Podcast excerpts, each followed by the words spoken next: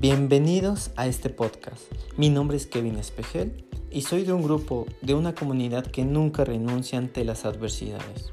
Nos encontramos en terrenos desconocidos, sin temor de lo que encontraremos enfrente. Somos hombres de acción, de resultados superiores, inspiramos con nuestro esfuerzo y pagamos el precio. Tenemos un potencial inmenso, no importa de dónde venimos, estamos en constante movimiento, cambiamos al mundo y siempre damos el corazón. Hola, mi nombre es Kevin Espejel y quiero darte la bienvenida a este nuevo podcast, a este primer episodio que desde hace tiempo yo quería hacer un podcast y estoy muy emocionado. Estoy agradecido por el tiempo, por la confianza que me ofreces.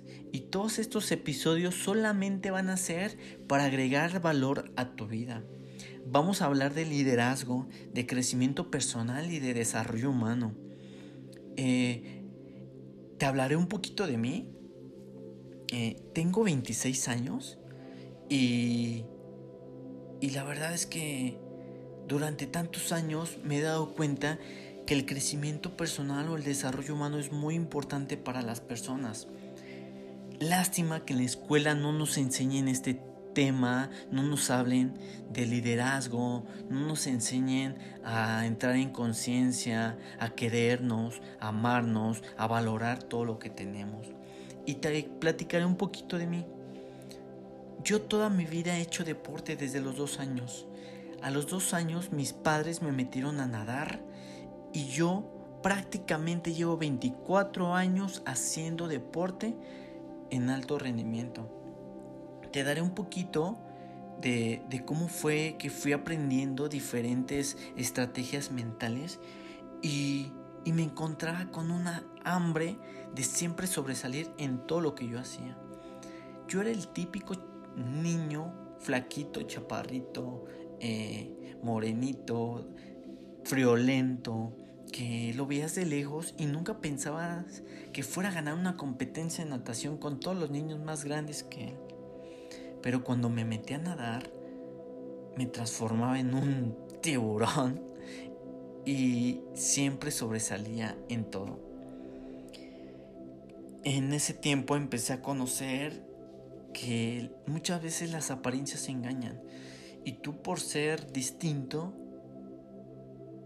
tienes mucho más que dar. Después de cierto tiempo, eh, empecé a jugar fútbol. Empecé a jugar fútbol y empecé a jugar fútbol en un equipo muy reconocido en México que su playera es azul.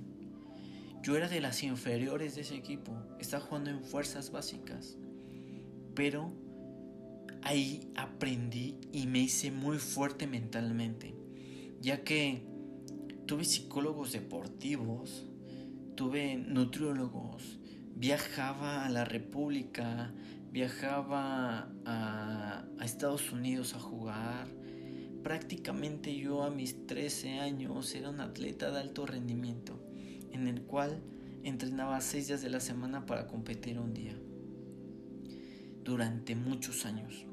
Esto me ayudó a ser muy fuerte mentalmente.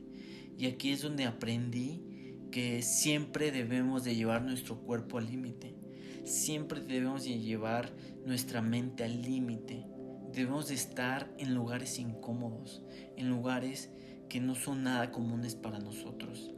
En el segundo aire es un lugar donde uno sobresale, es un lugar donde solamente las personas son exitosas y están los grandes inventos. En el deporte hay un dicho que versa así y seguramente lo has escuchado. Si no duele, no sirve o no se hace bien. Solo se pueden ganar las, las competencias importantes todos los atletas, todos los futbolistas y todas las personas que llegan a entender esta frase.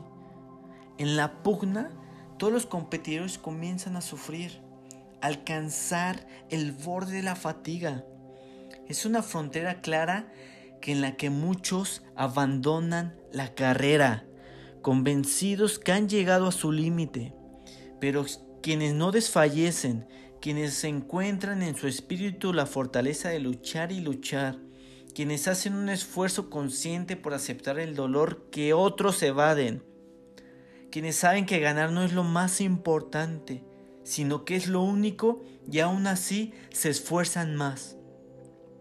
De pronto rompen el velo y entran a un terreno nuevo que se llama segundo aire. En el segundo aire, la energía regresa con mayores cantidades. Los pulmones respiran mejor. El, sistema cardiovascular trabaja con más eficacia y el cerebro agudiza los sentidos.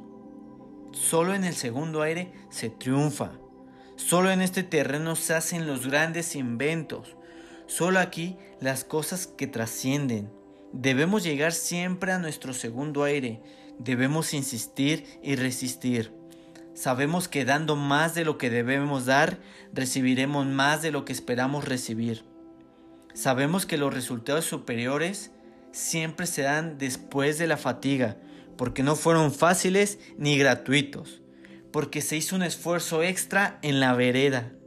El amor por lo bien hecho nos une, lo mismo que nuestra complicidad por haber llegado juntos a la línea del sufrimiento y haberla traspasado por, por permanecer juntos en el segundo aire, donde aquí se dan todos los resultados. Nadie triunfa por casualidad. Cada hombre exitoso posee una filosofía de vida que lo lleva a tomar decisiones correctas en los momentos correctos. Recuerda esto, mañana solo cosecharás aquello por lo que el día de hoy te partiste el alma. Nunca temas de dar lo mejor de ti. Nunca renuncies, porque una vez que lo haces, se vuelve hábito. Comienza a hacer lo que te corresponde hoy mismo. Haz que tu mejor esfuerzo se convierta en tu mejor plegaria. Actúa. Deja de suspirar y hacerte el mártir. No, no sirve de nada.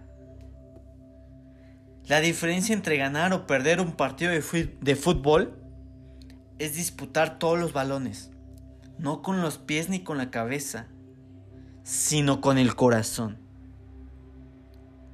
Y en el segundo aire es en el único lugar donde puedes encontrarte, encontrar tus límites y cumplir todas tus metas. Bienvenidos al segundo aire.